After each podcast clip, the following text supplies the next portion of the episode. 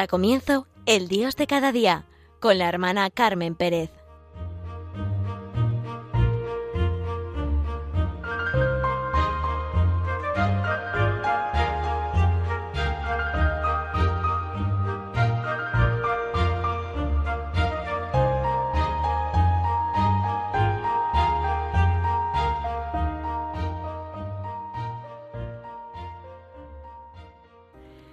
Queridos amigos de Radio María, qué día tan bonito hoy para vivirlo en familia, ¿verdad? Y en la familia de Radio María, porque es la Sagrada Familia. En todo el Evangelio Jesús nos comunica que Él es hijo del Padre. Habla constantemente del Padre, se dirige a Él, todo se lo pide a Él, se siente en Él y así lo enseña a sus discípulos y a todos los que le escuchan, y a todos nos ha enseñado a rezar así, diciendo Padre nuestro. Nos habla siempre de nuestro Padre. A eso vino la tierra. Nos revela cómo es el corazón de nuestro Padre Dios. Jesús, en cuanto hombre, es hijo de un tiempo y de un pueblo, y hereda toda la rica tradición de Israel, que considera a Dios como el Señor, el Todopoderoso, pero Jesús nos presenta a un Dios cercano, que es sobre todo Padre, y por eso lo invoca constantemente. En el libro de Benedicto XVI, Jesús de Nazaret, dedica un capítulo a los nombres con los que Jesús se designa a sí mismo.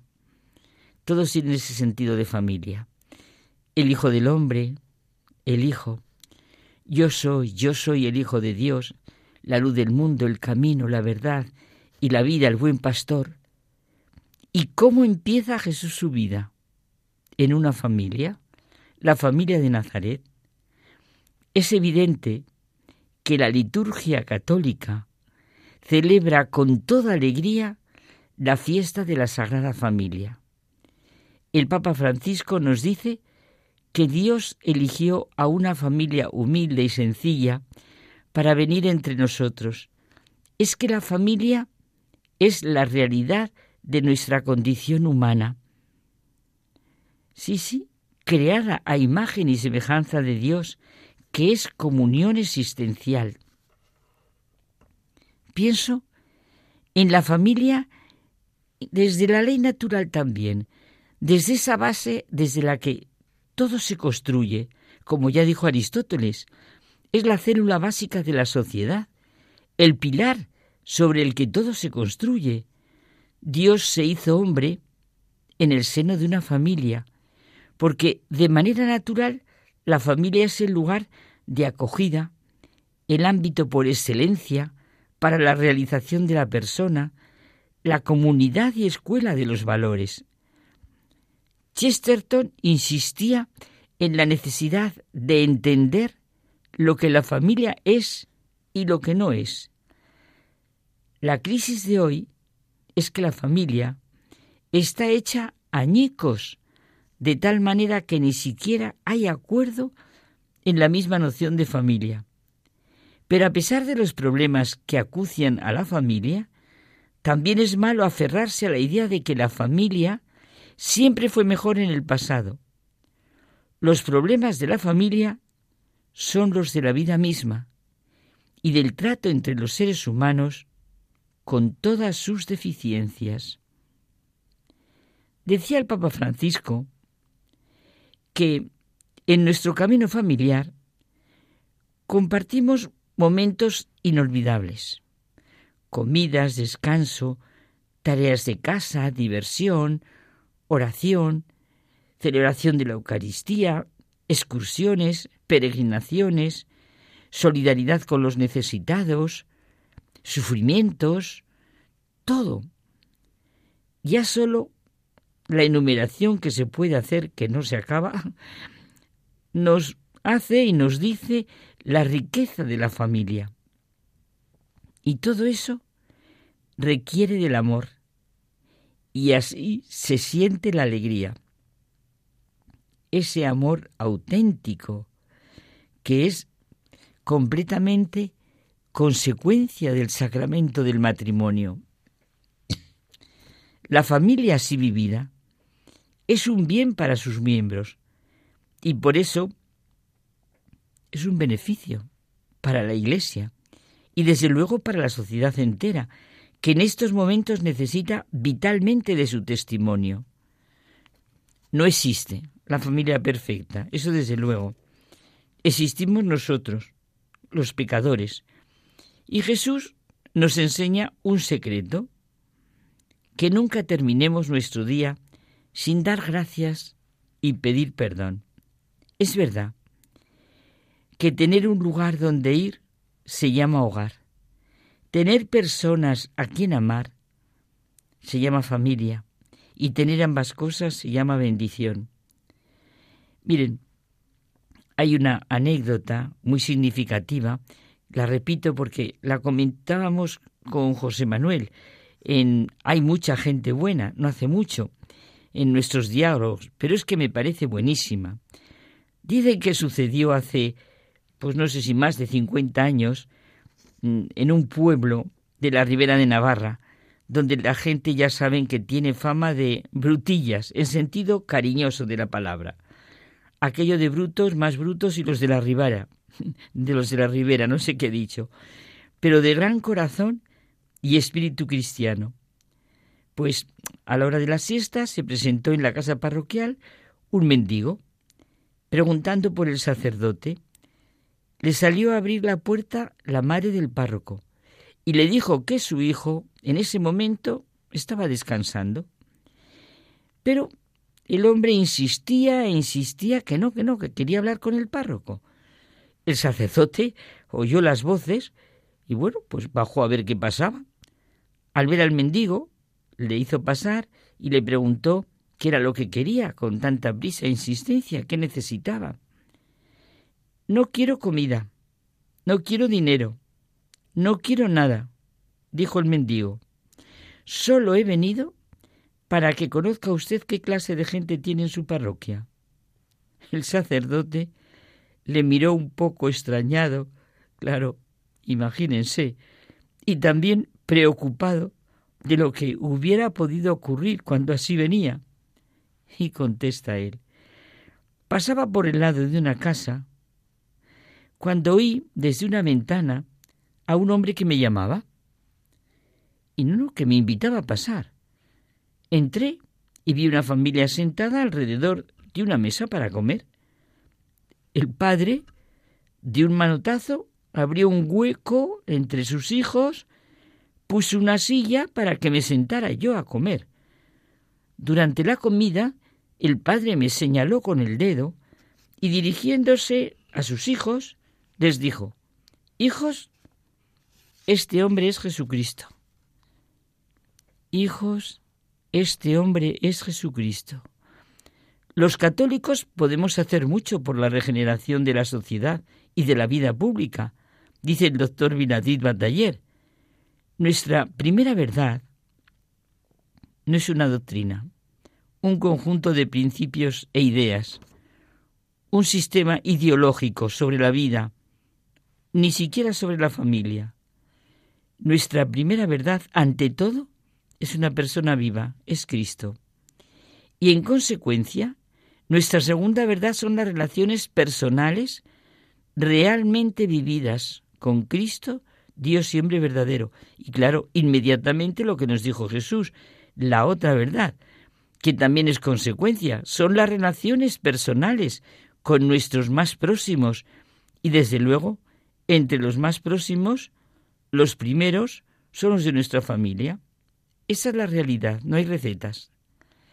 El católico está comprometido con los amores familiares, esposos, padres, hijos, hermanos, abuelos, nietos.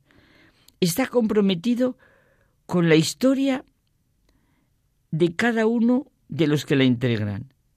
Hay que amar y crecer en este amor con el honesto esfuerzo de cada uno. Es que las familias no se tienen, ¿eh? se hacen. Y en la familia hay lo que cada uno pone en ella. De la misma manera que nadie nace cristiano, tampoco nace una familia cristiana. Son las experiencias diarias las que la van haciendo, pues esa forma de vida, su orientación, sus decisiones. Y nadie va a la iglesia por su propio pie. Lo más lógico y natural es que sean los padres los que nos traigan y nos enseñen por dónde se va la iglesia y cómo se vive en ella. Un padre nos contaba, él mismo, que enseñaba a su hijo a decirle las cosas a Jesús, todas las cosas, ante la insistencia del niño de que a él, pues que Jesús no le escuchaba, que no sabía cómo le escuchaba. El padre le explicaba, tienes que decirle las cosas como cuando lo, como lo sientes tú por dentro, sin palabras, y él te hará también ver por dentro. Cuéntale así la pelea del otro día con tu hermano y cuando te enfadaste con mamá. Bueno, pero cuéntale también cómo ayudaste a aquel niño el día que venías tan contento. Por la noche, al darle el beso de despedida, le preguntó el padre si lo había hecho. Uy, sí, papá, le dijo el niño, creo que ya sé cómo hablar con Jesús. Y otros padres nos contaban cómo por las noches, al ir a darles el beso a sus hijos, les narraban las historias de Dios. Las historias de Dios, como se habrán imaginado, pues es la Biblia. La historia de la redención, contada de una manera deliciosa para los pequeños. Cuando alguno de nosotros éramos niños, a estas historias de Dios se las llamaba la historia sagrada. Ver y así hacerles ver a los niños la historia desde la creación y redención de Dios, desde su misericordia y providencia, a pesar de todas las dificultades, problemas y situaciones difíciles. La historia de nuestra vida, qué bonito, ¿verdad? unos padres que así lo comuniquen a los hijos, es la historia del amor de Dios por cada uno de nosotros. Sí, qué maravilloso es el valor de la familia como lugar privilegiado para vivir la fe, de la fe, la esperanza, de la esperanza y la caridad, de la caridad. Pues dejamos unos momentos queridos amigos de Radio María, y pensamos también en todo el bien tan enorme que nos hace la familia de Radio María, y procuramos colaborar con todo nuestro esfuerzo y todas nuestras posibilidades en esta campaña ahora abierta de Radio María. Hay encuentros que cambian la vida, como los de los conversos con Dios, y encuentros que cambian la historia, ante todo el de Cristo con la humanidad en Belén. Sí, todos tenemos una cita con Dios, que bajó del cielo a la tierra para encontrarse con nosotros. Lo hizo con María, José, los pastores, los magos, Simeón, Ana, y a través de la Iglesia quiere hacerlo con todos los hombres, que podemos cerrar nuestras puertas, como hizo la posada de Belén, o abrírselas de par en par. ¿Y tú? ¿Has acudido ya a tu cita? ¿Y les has contado a los demás que Cristo ha nacido también para ellos? Radio María nació para responder a esa llamada misionera, prolongando a través de sus ondas el anuncio gozoso de los ángeles de Belén. Para realizarla necesitamos tu ayuda, tu oración, compromiso voluntario, testimonio, donativo. Puedes informarte de cómo colaborar llamando al 91 822 8010 o entrando en nuestra página web Radio María es. Para que no falte nadie en Belén y podamos desear a todos una santa y feliz Navidad. Y continuamos, querida familia de Radio María. No podemos hablar de la familia sin hablar de la familia de Nazaret. Una vida escondida, cotidiana y ordinaria como la mayor parte de las familias, con sus penas y alegrías, vida entretejida de paciencia y amor en las contrariedades. Qué poco sabemos, ¿verdad?, de los años de familia de Jesús, María y José. El libro de Benedicto XVI, La infancia de Jesús, es una delicia. Solo tiene cuatro capítulos y un epílogo. ¿De dónde eres tú? Preguntas sobre el origen de Jesús, sobre su ser y misión. Anuncio del nacimiento de Juan el Bautista y de Jesús. Nacimiento de Jesús en Belén, en el que está su presentación en el templo. Los magos de Oriente y la huida a Egipto. Y el epílogo es Jesús en el templo a los doce años. Jesús nació en una familia que sabía orar. Claro. Evidentemente, aprendió los salmos, iba a la sinagoga y a las celebraciones con sus padres. San Lucas nos ha conservado también un pequeño detalle precioso de la tradición acerca de la infancia, un detalle en el que se transparenta de manera singular el misterio de Jesús. Nos dice que sus padres iban todos los años en peregrinación a Jerusalén para la Pascua. La familia de Jesús era piadosa y observaba la ley. En cuanto hombre, Jesús no vive en una abstracta omnisciencia, sino que está arraigado en una historia concreta, en un lugar y en un tiempo, en las diferentes fases de la vida humana, y de eso recibe la forma concreta de su saber. Así se muestra de manera muy clara que él ha pensado y aprendido de un modo humano.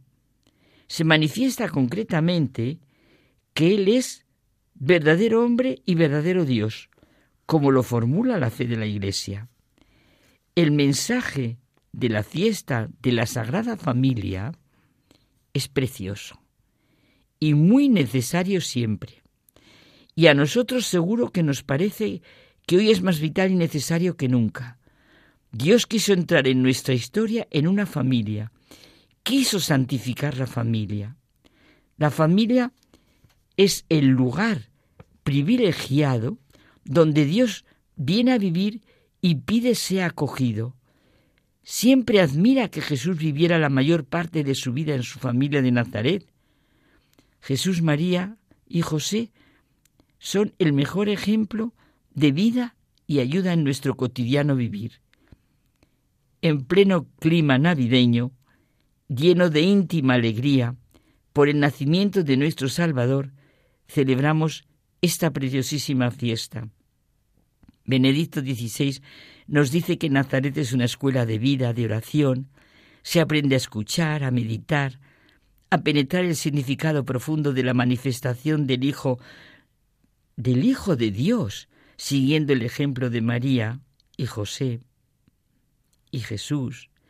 Y San Pablo VI, en su visita a Nazaret, nos dice que necesitamos Nazaret si queremos llegar a ser alumnos del Evangelio y discípulos de Cristo. En primer lugar nos enseña el silencio. Si lo pensamos, María y José son los que menos han hablado y de los que más han aprendido y aprendemos todos los hombres y de los que más se ha escrito. Tiene que renacer en nosotros la valorización del silencio, de esta estupenda e indispensable condición del espíritu en nosotros, aturdidos por tantos ruidos, tantos estrépitos, tantas voces de nuestra ruidosa e hipersensibilizada vida moderna. Silencio de Nazaret, enséñanos el recogimiento, la interioridad, la actitud a prestar oídos a las secretas inspiraciones de Dios y a las palabras de los verdaderos maestros. La actuación de María y José en Nazaret nos enseña a todos a la gran llamada a la vida, a la esperanza, al amor, a hacer todo lo que cada uno de nosotros puede poner en la vida, el todo de cada uno. ¿Cuántas actuaciones mías suenan amor, a esperanza, a vida, a alegría? Hacer todo lo que pueda hacer en este momento que a lo mejor es solo detenerme, ayudar, cambiar el paso, mirar sin deseos de venganza, aceptar, saber ver y alegrarme con lo que puedo y veo en los demás, colaborar, poner mis cualidades al servicio de los otros, saber pedir perdón y dar gracias, qué sé yo, todo lo de que cada uno puede hacer. Y siempre voy a hechos reales que a lo mejor los repito porque es que me encantan. En una madre de familia está organizando la cena de Nochebuena, se reúne toda la familia, en la casa hay mucho trabajo, hay muchas cosas que hacer, y su hija mayor, una niña de siete años, le pregunta, oye mamá, con todo el lío que tenía, ¿y yo qué puedo hacer? Y la madre, desde el fondo de su corazón, que es como habla siempre, le contesta, pues mira hija, todo lo que tú puedas hacer. ¿Qué puedo hacer? Todo lo que tú puedas hacer. La niña se quedó pensativa y se centró en la pregunta que le había hecho su madre y la respuesta que le había dado. A ver, todo lo que se puede hacer. Y entonces la madre le dice, a ver, Marta, hija, piénsalo, lo que puedes hacer. La niña le contesta, consciente de su edad y sus posibilidades, porque ha entendido muy bien lo que la madre quiere decirle. Mira, mamá, puedo ayudarte a llevar y traer cosas que no pesen. Puedo coger el teléfono, puedo jugar con mis hermanos para que no te interrumpan y no nos peleemos. Puedo preparar con ellos una sorpresa para los abuelos. Puedo... Uy, mamá. Puedo todo lo que... Uy, pero si puedo mucho, todo lo que te pueda ayudar. Pues hija, tú y yo vamos a hacer todo lo que podemos para que esta noche sea de verdad una noche buena, una noche que la celebremos de verdad, una noche que celebremos que nació Jesús hace ya más de dos mil años. Si lo pensamos, estamos convencidos de la importancia que en la persona tiene la educación. La familia es escuela, centro educativo, es una relación básica. La pena son las contradicciones y dañosas equivocaciones. Dejamos lo que estamos viviendo, porque es una destrucción de la persona. Ya no solo digo de la familia. Hay una gran diferencia entre ser educado como cristiano o como ateo. Ser educado en un ambiente de amor, gratuidad y gratitud ante lo que hemos recibido de Dios o no tener sentido en el porqué de nuestra vida. El niño cristiano, lo coherente es que viva todo en un clima de amor y de fidelidad, de perdón, de comprensión, de entrega, de trabajo, de colaboración. La diferencia para empezar está en que los niños cristianos, desde el abrazo de sus padres, por el que han sido engendrados, viven sí con todas las dificultades, deficiencias, errores humanos, caídas y levantadas, todo, pero en un ambiente de paternidad y maternidad. Viven a la luz de lo mejor que el Señor ha querido mostrarnos de la Sagrada Familia de Nazaret. Benedicto XVI, al celebrar esta fiesta, nos decía que orásemos para que cada niño sea acogido como don de Dios y sostenido por el amor del Padre y de la Madre, para poder crecer como el Señor Jesús en sabiduría, en estatura y en gracia ante Dios y ante los hombres. El amor, la fidelidad y la dedicación de María y José son ejemplo para todos los esposos cristianos que no son los amigos o los dueños de la vida de sus hijos, sino los custodios de este don incomparable de Dios. El silencio de José y el ejemplo de María, que conservaba todo en su corazón, nos hacen entrar en el misterio pleno de fe y de humanidad de la Sagrada Familia. Bueno, todos tenemos que contribuir con nuestra oración para que todas las familias cristianas vivan en la presencia de Dios con el mismo amor y con la misma alegría de la familia de Jesús. María y José, cada uno de nosotros en nuestro mundo? Sí es verdad, tan ajeno a la familia de Nazaret, tan deshumanizado, tan insensible a lo que realmente es la vida humana, tan ebrio de placer, tan reduccionista, tan alejado de Dios. ¿Qué podemos hacer? Pues también con nuestra madre, ella nos dice, todo lo que tú puedas hacer, todo lo que cada uno puede hacer, como hacen tantas personas que ponen todos los pobres medios a su alcance. En el fondo, en lo que creemos, es en lo que cada persona puede hacer, en la fidelidad concreta de las personas. Jesús, María y José son un ejemplo de la fe que hace brillar el amor y fortalece la vida de los hogares.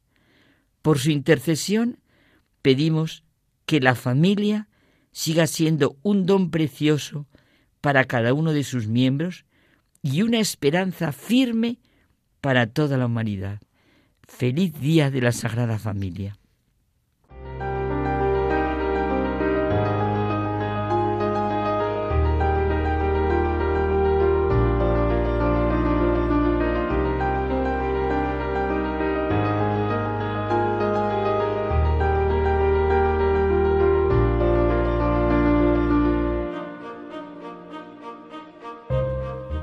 Concluye El Dios de cada día con la dirección de la hermana Carmen Pérez.